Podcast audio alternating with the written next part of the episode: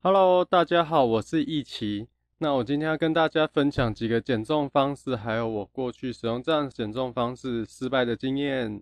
那当我们体重过重，我们想要开始减重的时候，我们在早期，我们用比较健康的方式，我们就是会听到说，哎，少吃或是运动这两种方式嘛。那随着年代的进步，那现在又更多的像是一些中医的方式啊，或是吃药，或是有些人会生酮。那比较偏激点，它可能会切胃。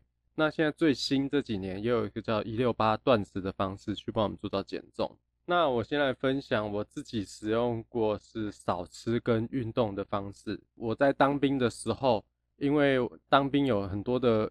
跑步的运动嘛，所以我想说，借由这样的方式，那我加上我的饮食稍微控制一下，看能不能在退伍的时候瘦个三五公斤。过去的饮食习惯呢，就是一个便当，然后会吃一些更多的肉。那我要开始早吃的时候，我只是把我的肉跟我的饭减少而已。其实我没有少吃太多，就是回归一个正常人的量而已。可是我没有特别的观念，我不太懂，我以为我这样子就可以瘦了。过了两三个礼拜，其实。我再去量体重的时候，我发现其实，诶，我怎么没有减？每天早上起床就要去跑三千公尺，而且当时还是爬坡的地形，我应该消耗很大热量啊，而且我吃的比较少，为什么？我不知道，然后我就放弃了。当我有了观念的时候，我才发现，原来我当时一直以为我少吃，其实我只是吃回正常人该有的量而已，我的热量并没有减少太多。所以当时是减重失败的一个经验。那运动呢？这是说来话长，这是一个当时我的一个好朋友约我去骑脚踏车，我们只是想要运动，没有特别想要干嘛。那我就想说，哎呀，既然我们一起去骑脚踏车，有个伴，趁这个时候我也来再减重一次好了。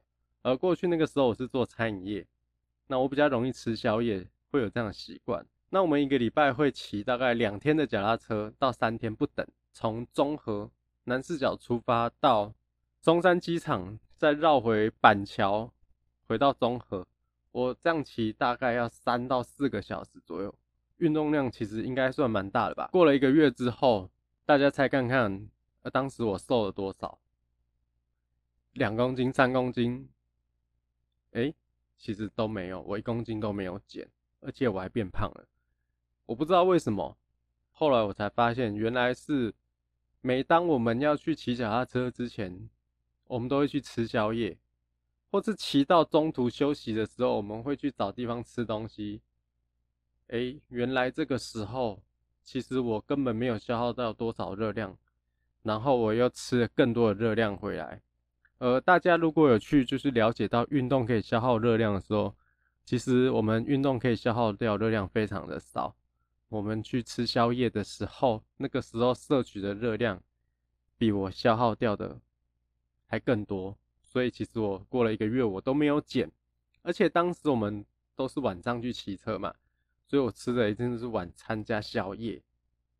减重成功的人应该都知道，晚餐宵夜其实对于一个人的减重是非常大的危险，因为晚上身体是。